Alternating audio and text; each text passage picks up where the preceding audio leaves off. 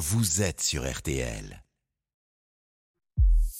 Antoine Cavallero, Céline Landreau. RTL Midi. Ce qu'on a comme retour, c'est que le 1er mai va être un des plus gros 1er mai sur la question sociale de ces 30 ou 40 dernières années. Tout le monde peut aller manifester. Et donc, j'appelle, moi, aujourd'hui, le maximum de citoyens, y compris ceux et celles qui n'ont pas pu participer pardon, aux journées de mobilisation pour différentes raisons, à venir dans un des points de rassemblement, même s'ils sont en vacances, même s'ils sont ailleurs, pour euh, manifester leurs revendications.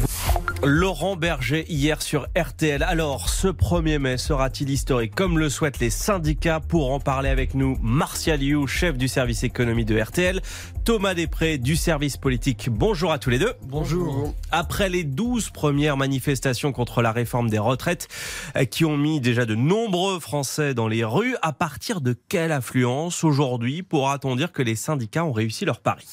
Euh, On va dire un million, c'est le chiffre qui a été donné par euh, Laurent Berger hier sur RTL. Un million dans la rue, sans doute la, dernière grande journée hein, euh, dans cette configuration, c'est-à-dire unitaire derrière la même banderole.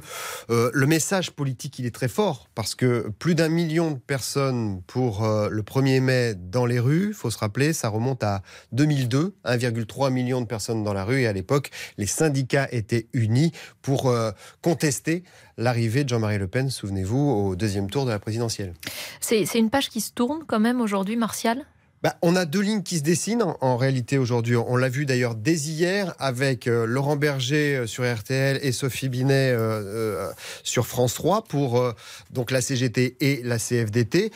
Ça ne veut pas dire que les syndicats ne seront pas capables de mener des actions en commun dans les prochaines semaines, les prochains mois, parce qu'il y aura encore quelques dates symboliques, mais on voit bien qu'il va y avoir la CFDT d'un côté qui va c'est assez traditionnel, c'est dans son ADN, accepter de s'asseoir autour de la table de négociation et discuter avec euh, le gouvernement. Et d'ailleurs, euh, en, monnayant un peu euh, la défaite des retraites, on l'a senti hier en écoutant Laurent Berger sur RTL. hein, L'idée, c'est de dire on n'oublie rien et donc on va négocier des avancées sur le salaire, sur la pénibilité, sur euh, tout un tas de discussions avec le gouvernement. On va essayer d'obtenir des choses précisément en mettant en avant euh, cette défaite des retraites et, et cette euh, cicatrice qui n'est pas terminée.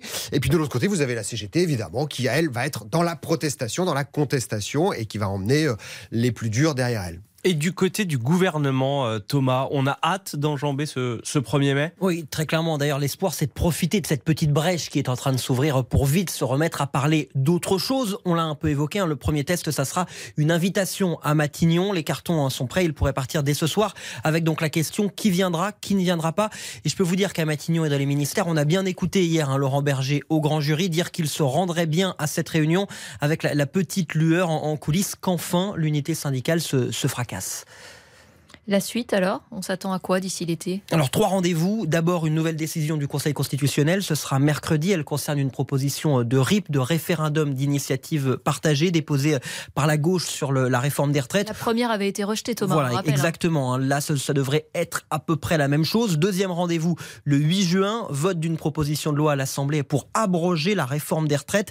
Elle est portée par des députés euh, du groupe Lyot. Vous savez, euh, ces députés indépendants qui ont fait trembler Elisabeth Borne et son gouvernement à neuf petites voix. Ça, ce sera le 8 juin. Et puis, dernière date, le 14 juillet, c'est l'horizon fixé par Emmanuel Macron pour faire le, bilan de ces 100 jours avec, on annonce déjà, des grandes manifestations partout en France de la France insoumise. Euh, sachant que du côté des syndicats, il y, a- il y a vraiment euh, sur l'initiative de Lyot qu'on met le plus d'espoir. Je dirais que sur le référendum, il y a presque déjà, euh, c'est presque mis de côté déjà. Parce que donc on rappelle euh, l'initiative de Lyot, c'est cette proposition là pour abroger, Abroger directement euh, le Ce sera texte. plus facile à faire passer qu'une motion euh, de défiance dont Hmm. vous évoquiez à l'instant et ces neuf petites voix. Voilà, il faut simplement une majorité des suffrages euh, dans l'hémicycle, sachant que là, les abstentions peuvent compter. On peut imaginer que certains députés LR ne prendront pas part au vote, ce qui abaisse donc le seuil pour adopter.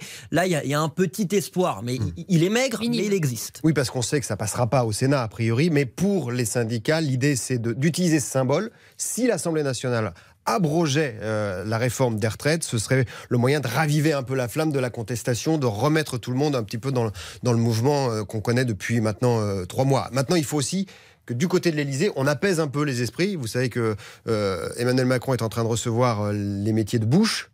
J'espère juste qu'il va pas faire une petite phrase avec ses spécialistes de la casserole et en remettre sur le feu, si j'ose dire, une casserole.